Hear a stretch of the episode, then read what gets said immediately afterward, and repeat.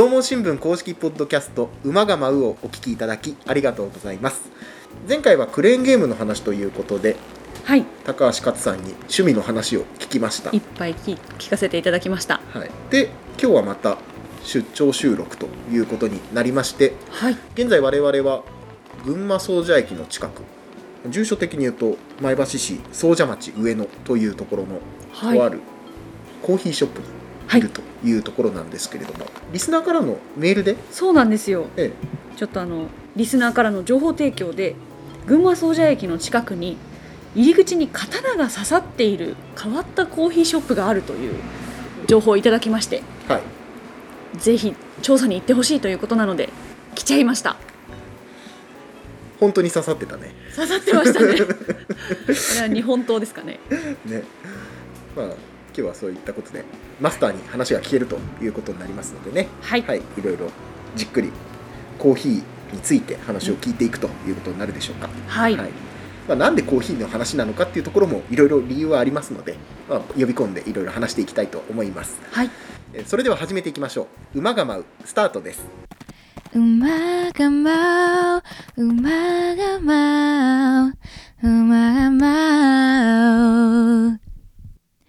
縄文新聞公式ポッドキャスト、馬が舞う。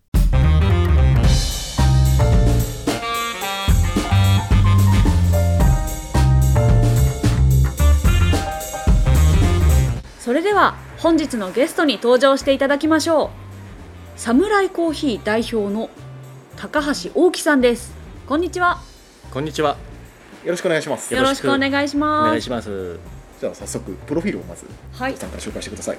はい高橋大樹さん1987年前橋市のご出身です大学卒業後メーカー勤務の後焙煎屋に転職2015年に独立してサムライコーヒーを開店されたということです改めて今日よろしくお願いします。どうぞよろしくお願いいたします。あじゃあもうお店できて7年ぐらい経った。そうです。丸7年経ちました。おめでとうございます。りがとうございます。プロフィール聞いてたら同い年なんですね。そうです。同い年でございます。よろしくお願いします。同級生でございます。えー、新鮮ですね。新鮮ですねとか言っておきながら焼きまんじゅうの時同級生だったんですよみんな同級生そうですね。でもともとは普通にサラリーマンをされていてそうです。業界も変えて業界ももう全部ガラッと変えて、はいあのーコーヒー屋に転職したというところですね。コーヒーはもともとお好きだったんですか？コーヒーはね、もともと大学生の時にええ。自宅で豆買ってきて引いて入れるのが趣味で、へ今度は好きなことをね仕事にしようと思って、うん。コーヒーっていう道を選びまして、えで都内の焙煎屋さんとかでも修行みたいな形で？修行というかあの修行というとかっこいいんですけどアルバイトですよね。うん。アルバイトをさせてもらってたまたまその焙煎屋さんで求人があってでそこにもうこう突っ込んでいったっていう。なるほど。ですね。へじゃああの早速なんですがちょっと聞きたいんですけど、はい。あのもうリスナーからの情報提供でも入り口に刀が刺さっているってはいいうことだったんですが、はい。はいえーだからこそサムライコーヒーというお名前なんでしょうか？サムライコーヒーのお名前の由来とかお聞きできたらと思うんですが。そうですね。それで言うと逆であえの私の祖先が侍っていうのがまず1点あって一応私高橋っていう名前なんですけど、はい。一応20代目なんですよね。ご当主様なんですそこ通したのはちょっとかっこよすぎたんですけど その家系図がこう家にあって、はい。でそれで数えるとあの20代目であるということで初代は侍だったっていう話なんですね。それがまず1点。はい。で実際にこの開業をしたサムライコーヒーをオープンしたこの場所の目の前にある道路は、えー江戸時代から残る武家屋敷の通りだっていう話なんですね。へえかっこよく言えばサムライストリートなんじゃないかと。なるほど。はい。サムライストリートで侍の子孫が外国から入ってきたコーヒーをこういうふうにして焙煎して出すっていうのはこれ侍コーヒーじゃないかっていうところでええこういうネーミングになったんです。ええ。なるほど。でそこからあの工事をしていってデザイナーの発案で、えー入り口に刀刺しちゃおうぜって。あそこはやややノリの部分もあったんですね。あったですね。だからもともと工事計画だと全然違うこうあの普通の扉のハンドルをつける予定だったんですけど、えここでひらめいちゃったんですねデザイナーさんがえね。ええはい、ということで、えーこういう刀が刺さってる理由なんですね。なるほど。はいでもなんかネーミングともぴったりですね、うん。侍に刀ってね。すごいんですよ。すごいなデザイナーさん。すごい。ぴったりだったんですね。えー、もう入ってくる時からなんかここちょっと不思議だぞっていう感じがしますもんね。それあるね確かに、そうそう。割とあのモダンなお店なんかだと結構変な話似たり寄ったりな感じの雰囲気を持ってるところがやっぱりこう終わりですけども、はい。まあ、そことはちょっと一線を画したかったっていうのがあって。やっぱあって。うんうん不思議な感じっていうのはまさしくそれであの良いんですね。うんうんね街の中で目立ってるそうですね。キャッチでね、そうです。ええあそうか。そもそものお話で、はい。えだからコーヒーショップではあるけれども、はい。豆の専門店ってことですもんね。そうです。その通りです。引き売りの,、まあ、あの自家焙煎のコーヒー豆の、まあ、引き売り店と考えていただいて、うん。はい、せっかくなのであの、縄文新聞的な接点も少しはお話ししておかないとと思って、はい。高橋さんいらっしゃるんでぜひ直接聞いてみたいんですけど11月3日の縄文新聞ですね。これ中里慶州記者が書いてる経済記事なんですけれどもはい。群馬県民がコーヒーを飲む理由これ一息つきたいっていう理由が全国1位だったという記事が出てまして。でこれあのコーヒーメーカーを販売するデロンギジャパンさんの調査のうん一環でいろいろ順位を出していたんですけれども、まあ、群馬県は本当に理由飲む理由ですよね。リラックスのためってことなんですかね一息。だから決してその1杯あたりにかける金額っていうのが全国の上の方ってわけではないんですけれどもうん。かなりもう日常的にリスイッチを切り替える瞬間というかそういう時にコーヒーを飲みたいっていううん。調査が出てるらしいんですけどはい。なんか、まあ、都内でコーヒー店されてた、ね、従業員されてて、でこっちで独立されて群馬の人のなんかコーヒーにかける思いじゃないですけど、はい。なんかそういうのって感覚はありますか？ああその辺はね群馬の特徴です。そう群馬のコーヒーを飲む特徴みたいななんか豆出出出る豆みたいな話もそうですけど。出る豆難しいですよね。あの コーヒーに何求めてるかっていうところはい。がそれぞれやっぱ全然違くって、ええ。もうものすごく専門的にもうこだわってこだわって飲んでる人ももちろんいるし、はい。うんあのもう普段飲みのこう生活に添えるような、うんうんあのコーヒーで特にそんなこだわりはないうめければ何でもいいよっていう人が、えまあ、いるし、うん。ところでなんかこう群馬っていうくくり方がちょっとわからないですね。え。なるほど、はいまあ、いろんな人がいらっしゃって。いろんな人がいらっしゃってるね。逆にだから要望を言ってくれればおすすめはどんどんしますよあっていうそうですそうです。なんかこううん。選びたいっていう人ももちろんいらっしゃるんですけど、あの案外ねあのおすすめちょうだいってみたいなうん。おすすめのコーヒー豆をちょうだいっていうような人がええ。案外多いんで、ええ。その人はもうね全然頼ってください。ね。でどういうのが好きかって言ってくれれば、はい。ヒントをいただければもう全然高橋さんの方で。あもちろんですセレクトはね大得意ですから、お ーあのご満足いただけると思いますんで。じゃあ普段ね伊藤さんあんまりコーヒー飲まれるイメージは私ないそうですね。私お茶飲んでることのが多いんですけど、ええコーヒー飲めるようになりたくて。はい。あんまり普段飲まない人間にでも飲みやすいコーヒーとかはい。おすすめのものがあったら教えていただきたいんですが。そうですね。そのあご意見で言うと、はい。まあ、当店のねあのデカフェというものがありましてデカフェ。インレスのコーヒおーですね。ーなるほど。カフェインを99.9%除去してやるコーヒー豆っていうのがありましてはい。結構ねこの世間的にこの豆ってすごく美味しくないっていうイメージが強いんですけどもあのぜひねそれ飲んでいただきたいですね。その壁はもう余裕で壊せますから。あそこはでもこだわりの焙煎ではい。味が出るようになってるわけですね、おっしゃる通りです、へえー今お店って取り扱ってるはい。豆の種類ってどれぐらいあるんですか？豆の種類はえーっとまあ店頭に出てる分で8から9種類あって、で隠し豆なんか含めると12種類ぐらいあったりしますね。隠し豆。豆。隠し豆ですね。あの隠し豆で言葉が悪いんですけど 結構ねうんあんまりこう大っぴらに言っていいか分かんないんですけど常連さんにしか出してないような豆って実はなんかあったりなんかして。そうあのあの時のあれ美味しかったんだけど、うん。もう一回出してよとか。そ常連さんにしか出してないようななんかこうご案内してないような秘密の豆なんかも実はあったりなんかする。まあ、通っていただくといろいろねこうスルメのように味が出てきます。なるほどなるほど。そう。まあそうですよね。お客さんによって傾向とかね。あこの人これ好きそうだなとかっていうのは当然出てくるわけですあるわけですね。う。んそうで主に取り扱ってるエリアでいくとはい世界各地ですね。世界うん。はい。まあこのその年によってあのこっちの国が農作物なんでこの国のあの出来が悪いとか良いとかっていうのがやっぱすごくあって、ええ。そうそこであのいろいろこう変えていったりしてますね。でその中にやっぱり普遍的にものすごくもううまい豆しか出してないようななんかこう作れないようないい国もあったりしますし、えねまあ、あの全世界の豆を取り扱ってますし、ええってところでね。はい。例外とかでね。そう例外であれいつでした去年でしたっけ？ブラジルで結構霜の被害が出てあそうそう。あの霜貝って書いてあるの霜貝って読むらしいんですけど、はいあの霜が降りて、はい。あのまあ、コーヒーがダメになってしまったと、うん。それがあのものすごくコーヒーの全体の価格にもこう響いてくるようなそんなこともあったりなんかして、ええ。はい、結構ねあるんでそういう話がえね、うんあと雨が多く降っちゃったとかね。あいろいろねこう世界中にアンテナを張ってあの情報を仕入れてますあね。え今年今の時期おすすめなのはどこなんですか？えーっとですね当店的に言うとタンザニアですね。タンザニア。タンザニア。アフリカ。アフリカの。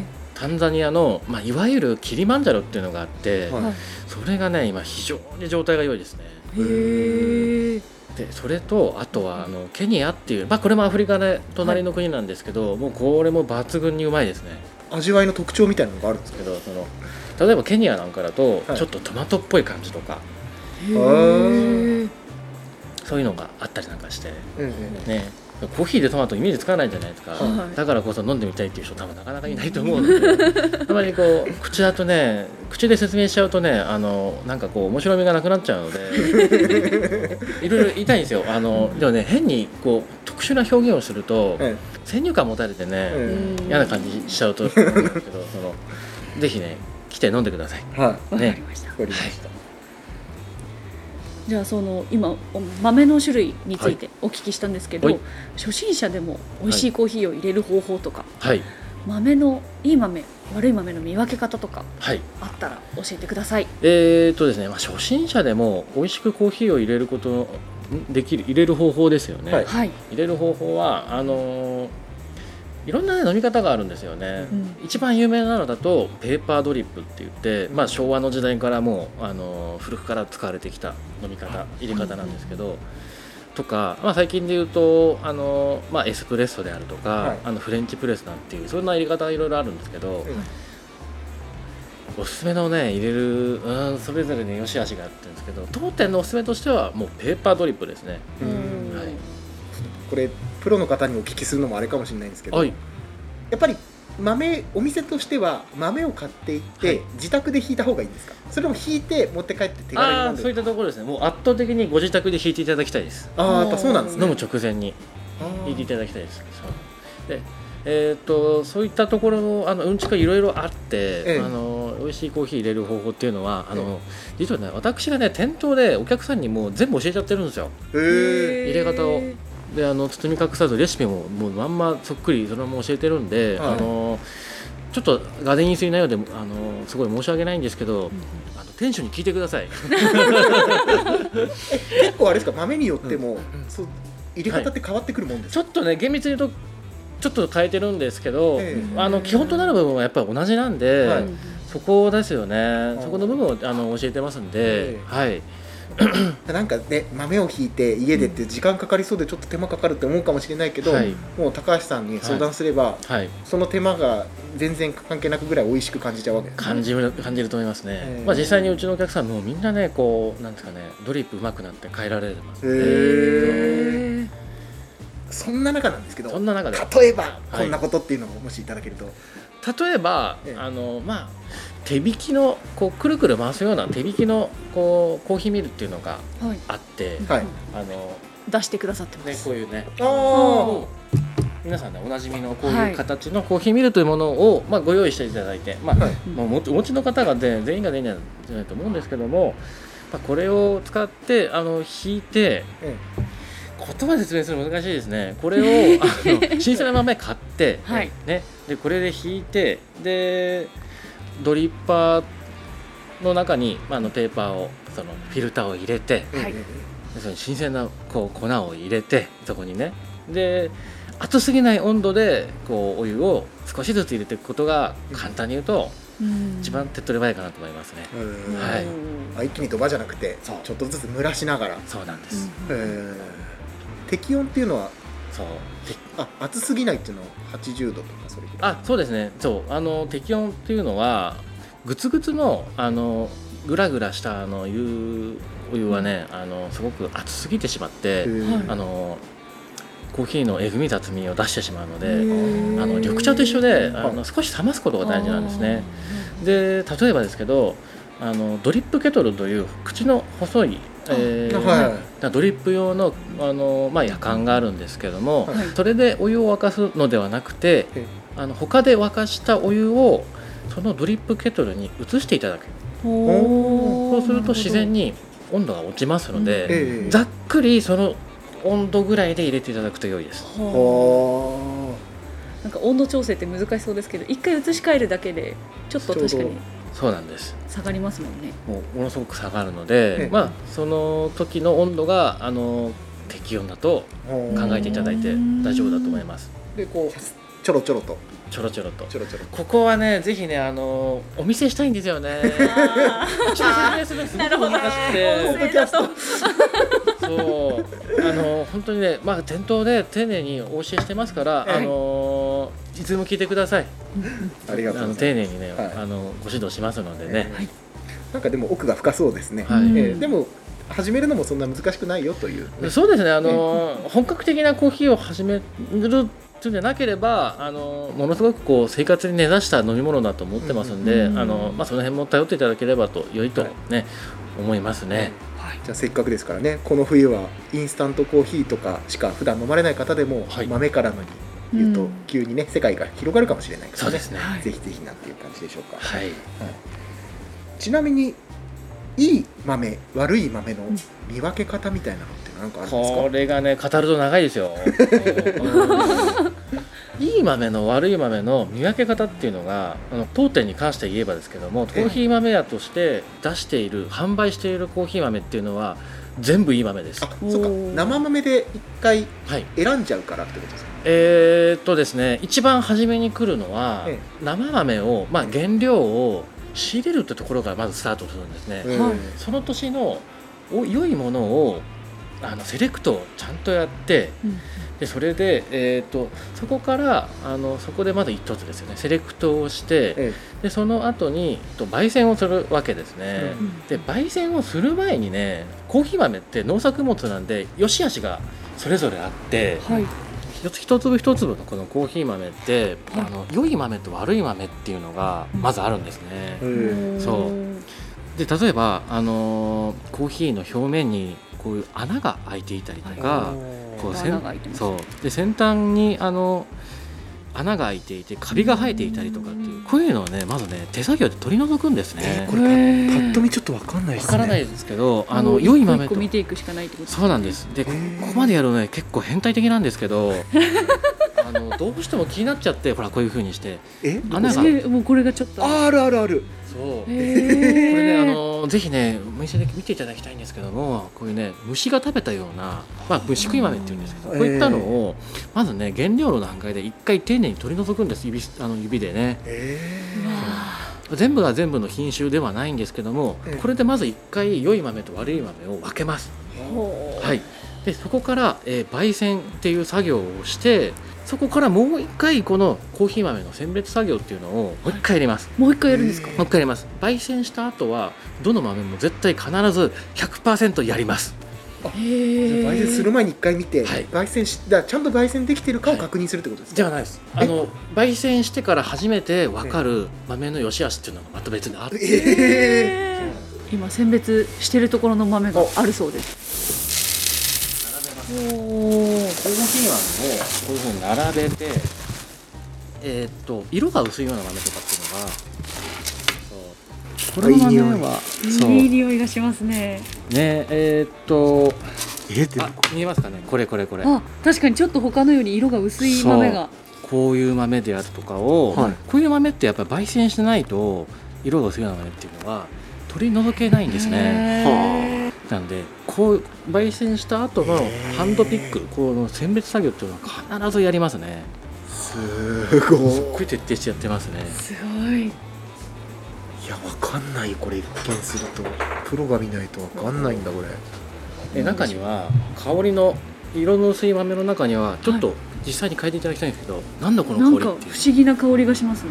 本当だグミみたいな、はい。コーヒーの化学臭みたいな、まあ、これ香りと違う陽土臭っていうんですけどもこういったのが平気で混ざってきてしまったりするのでへこれがこの臭い豆が混じったりしまうとすごくまずいコーヒーになってしまうんですね。1個いるだけでそう。なんですね。バランスを破壊してきちゃうわけですね。まあ、い例えば1杯で、うん。あの 20g の豆を使うとしたらこれが2粒1粒入ってるとすごく臭いですね。はい。すごく臭いので、へー。ここで、まあ、あの徹底してますね。ははい。い、ということであのコーヒー豆屋としての、えっといい悪い豆いい豆悪い豆は、えーいい良い豆しか出してないです。だはい。からもういろいろなはい。点検をはい。経てお店に並んでる時にはいはい。い豆だからご安心くださいと、そうです。うん。でもっと細かい見極め方っていうのをお知りになりたい方は、あの聞いてください。あの今。語り尽くせない思いがね。二人とかね、まあ、でもこの今ポッドキャストの MC の方々が今こうやって驚かれているようなあの驚きをあのきっと体感していただけると思いますので、うんはい、ね。へいやもうこれ一粒一粒はい。手、作業でやるのめちゃくちゃ大変そうですけど。あの心折れますよ。こいったそうですよーね。で例えば豆を1 0キロ仕入れたとして、はい。どれぐらいロスする部分っていうのはあるんですか、えーっとざっくり20%ぐらい見てますね。あ。結構そんなに？あのそんなにあるんですか？コーヒーってこれほら水分を含んでるのでまずこれを、ここから水分を飛ばすっていうのでと結構減りますしえあーでそこから選別作業をしてざっくり30%見ちゃう時もありますね。あー、はいまあ出来によって出来によってですね。それぐらい落とさないとはい。残らない可能性があって、ありますね。でもそうですよね、はい。単純な利益だけを考えれば、はい。なるべくロスは少ない方が当然いいけれども、はい。そこはでもちゃんと自分の中でクオリティをはい。担保した上ではい。出したいという、結構せめぎ合いがあるわけですその通りです。うん。そう。あのーこんな豆を捨てる作業なんてもったいなくてこのこのまんまなんだろう人件費もかかるしこれをやらないことで豆を安く提供することってもちろんできるんですけど、ええ。これはちょっとでもね美味しい豆を届けるためになんか怠ることのできない作業ですね。まさに。サムライスピリッツ。サムライスピリッツ。ですね。かっこいいですね。こんな感じでやっぱりね穴の開いた豆ってのをチラチラと見えるね。まあ穴だけではないんですけどそういうねで。もっとひどいのがあってこれまた違うのが石ころが入ってるんですよね。石。石ころがあの本当だ。外国から届くんですね。なんかいろんな色の石が。そう。これが豆の中に入ってるんですか？そうなんです。原料の中に入ってたものです。実際に。へえ本当だ。そうこうアスファルトの破片みたいなのよくあるんですけどこれね、あのこう一個もの石が出てくるんですよたまに。こへえれへえすごく硬いんで一個もの石はねあの、ご自宅のコーヒーミルでこれ引いてしまうと歯がこぼれてしまいます。うわー。壊れちゃいますからやっぱりねこういうのもね平気で混ざってくるようなあの感じなんでどんな良い豆でもねやっぱりね欠かすことができないんですね。え私一回聞いたことあるのが電線とかもたまに混じっちゃう時があるって聞いた。あもう電線うん電線なんかもありますしあのとある国は、えっと出荷基準が出荷のグレーディングっていうのがなくてですね、えはあのいろんなもの混じってくるんですよ。ボルトとか。ボルト？ボルト入ってきましたね。ボルトは入ってきたしあとまあえっ、とね一番ひどかったのがこれ極めつけがあのちっちゃいナイフですね。え怖っちっちゃいナイフが入ってきてこれはねあの武器の密輸なんじゃないのかとかって思ってしまったんですけど多分こう現地の人が作業するので使ってたのがそのまま混じってきちゃったんですよね。そんなこともございましたんで、あのボルト電線ねそういったものは混じってくるかもしれないですね。はい、でそれをしっかり取り除いていると、取り除いてます。ねはい。えーこう手間かかってるんですねまあ、うん、手間かかってるとは言いたくないですけど、あのなんだろう愛情込めてます。ねそうですねそうです。一杯のコーヒーを、はい。ね、何気なく飲んでる一杯のコーヒーに裏側にこんな思いとかねうん作業があるっていうのをちょっとちょっとでも知っていただければというところですかね、はい。これから、まあ、10年20年とお店を続けていくはい。というところで、どんな存在のコーヒーショップになっていきたいとか、そういうのありますか？とまだいろいろ考えている最中なのですが、はい。あのやっぱり最高品質のコーヒーをその生活に寄り添って提供していきたいっていう感じですね。うん。でと申しますのはまあ普段飲みしやすい価格でいいものをこうお出ししたいなっていう思いがすごく強くてあのそういったところで広く生活に根ざせるようなうんうん。生活に根ざしていただもらえるような、えっと、コーヒー屋になっていきたいと思いますね。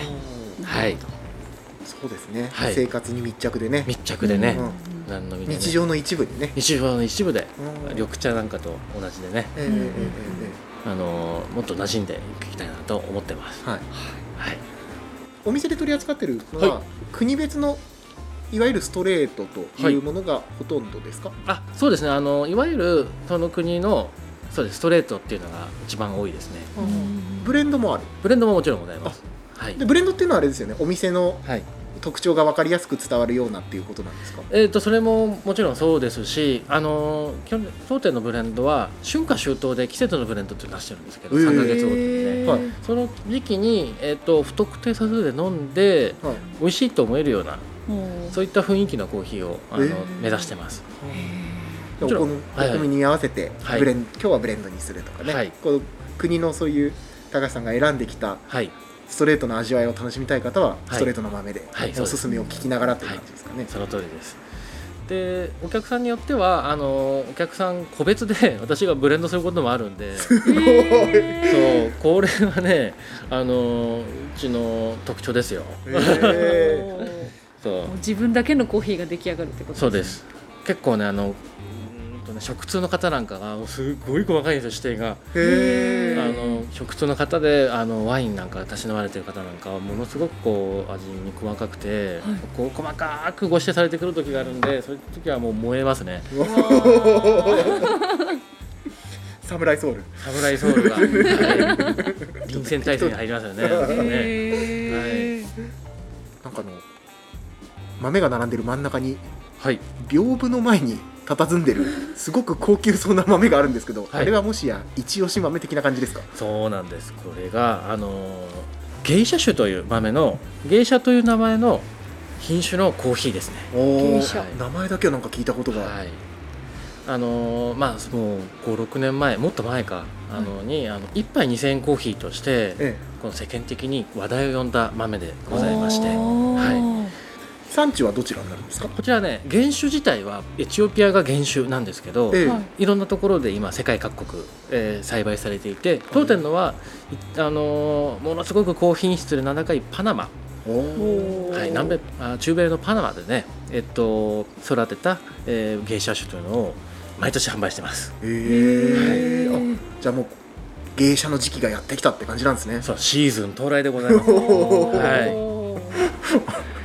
なんか他の豆とは違う並びになってますもんね完全に、もう扱いが全く違いますね。やん。っぱりもうあのまあ変な話値段があんまりお安くないんですけども、はいそのに見合ったあの十分すぎるぐらいの美味しい豆ですね。ええ具体的に言うとどんな特徴がある？んですか、えーと言葉では言い尽くしづらい感じ言い尽くしづらいですけどあえて言うんであれば当店はマスカットとあの捉えております。マスカット？うん。マスカットですね、へえ、はい、さっきはトマトでしたけど。さっきトマトだったりとかね。ちょっと甘みがあって。そうです。あのマス酸味もあって。そう酸味もちょっとあるんですけど、うん。マスカットのうん思わせるような酸味であるとか、はい。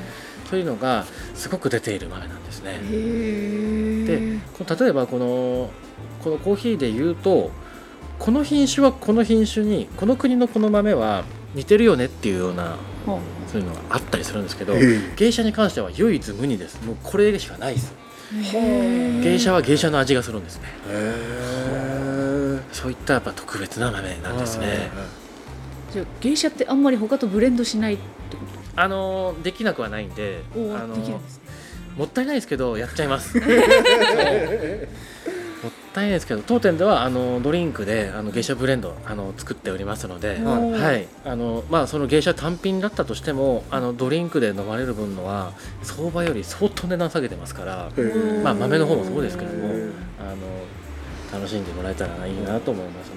じゃあその話題の芸者を体感するにもはい。おすすめというところですね、皆さんねコはいーヒー好きな方もぜひまだ芸者デビューされてない方はこの機会にぜひというところでしょうか。ぜひよろしくお願いしますね。でいろいろ話してきたんですけど、はい、まあ、伊藤さんにはねデカフェっていう話ありました。はい、私一応毎日コーヒー飲んではい。るんですが。はい、やっぱ気になっちゃいました、はい。私にぴったりの一杯ってどういう風なのかなって。普段やってるこうカウンセリングみたいなはいはいはい。のをちょっと疑似体験していただく感じでやってみたいんですけれども、いいですね。うん。そしたらえっとコーヒーを飲むはい、入れ方はどんな感じですか？入れ方は、い。えーペーパードリップで、はい。でお湯はあのコーヒー用に温度調整ができるケトルで、あ大変良いものをお使いなんですいやいやいねやいや入れてます、は いそれで、まあ、ペーパードリップで入れていて、はい。で飲まれるタイミングっていうのは、はい。あのいつですか？朝が多くて、はい。まあ、平日だと朝入れて会社に通勤中に飲むことが多いのと、はい。休日だと3時ぐらいとか、3時ぐらいとか、はい、ちょっと、うんまあ、休みの人が多いですけどね。ねちょっとケーキとかシュークリームとかに合わせてはい、コーヒー飲むかなっていう時は多いかもしあいいですね。で例えばケーキっていうところでショートケーキがあったとして、はい。それに合ったようなコーヒーもご案内できますんで例えばあの当店のラインナップでいうと深入りフレンチという豆をお勧めしますね。もうマルチに使える豆なんでね、うん。はい、れないなるほど、まあ、日野原が飲むタイミングにはい、こう一通りどれにでも対応できそうだというところが深入りフレンチ。タンブラーに朝あれ入れてコーヒー、うん、会社持ってくみたいな。もあります、はい。でそうするとあの持ち時間っていうのは非常に長くなってしまいますんで、ええコーヒーが酸化してしまうんですね。あんまりこう長く持ちちゃうとね、はい。酸化しても美味しく飲みやすいのはその辺かなとおいー。うあののもありましたね。はい。わかりました、はい。TPO に合わせたご提案ですよね、ええ。これはねあのジャストなものをねご提案させてもらってますんで、はい、ね言ってもらえるといいかなと思いますね、結構シチュエーションとかねタイミングでピンポイントではい。教えていただけるのはすごいありがたいですね、うん。そうですね。食中なんかのコーヒーなんていうのも実はすごく面白かったりなんかして、はい、あの先ほど申し上げた芸者酒なんかは、はい。ぜひねカルボナーラなんかと合わせてへえ飲んでもらうとすごくうまいです。ピンポイントなんですね。カルボナーラですね。へえはいなんかネットでねっとりしててパンチが強いから喧嘩しちゃいそうな気がしたんですけど、そんなことないんですね、逆です。あのカルボナーラにあのリースリングとかリースリングってあのワインのひ白ワインの品種なんですけど、はい。それなんかと合わせるような感覚でえ芸者なんか合わせるとすごくうまいですね。へえいいこと聞きましたねこれはね。えチャレンジしたいですね。そういう人にお勧めするのが得意技というところですね、そうですねあとはまああのベタなんですけどどんな味が好きとかどんな味が苦手だとかそういったところから、あの話をこう進めることもできますので、ね。何でも言っていただければと思いますね。まあそんなこんなで。はい。はい。今日はコーヒーについてあれこれお聞きしてきました。はい。すいませんあまりコーヒーのことを知らない2人があズバズバといやもう全然いいです。そういうね。もう何でも質問ぶつけていただいてって感じでお願いします。群馬県内でもね、はい。どんどんコーヒー好きな人が増えていくといいですよね。そうですね。自宅で一杯のコーヒーにかける金額が全国46位まだまだ伸びしろしかないと思ってますんでね。そうですね、はい。確かに。そうですね。はい。コーヒー自体は好きだけど、はい。まだまだ群馬県的には伸びしろがあると伸びしろしかないと思いますね、えはい。次の世代ですからねえ私たちがね。そうですええ。はいまあ、今日はそういうことでサムライコーヒー代表の高橋さんにお話をお伺いしてきましたが改めてここでお店の情報など教えていただければと思います。はい、営業時間が11時から19時。11時から7時までです。はい、はい。はい、で定休日は、えー基本的には水曜日なんですけども水曜日に少し休みが足したりとかする時もあるのであの営業カレンダー毎月公開しておりますからそちらご覧いただけると確実かと思います。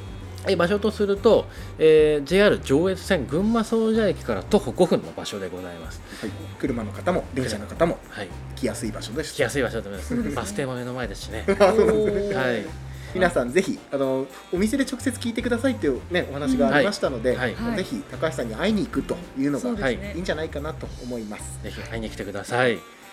高橋さんすいません。今日はいろいろ教えていただきましてありがとうございました。ありがとうございました。ありがとうございました。コーヒーライフがますます充実するかと思います。はい、えということで今日はサムライコーヒー代表の高橋大樹さんにお話をお伺いしました。高橋さんありがとうございました。ありがとうごあざいました。りがとうご。ざいました。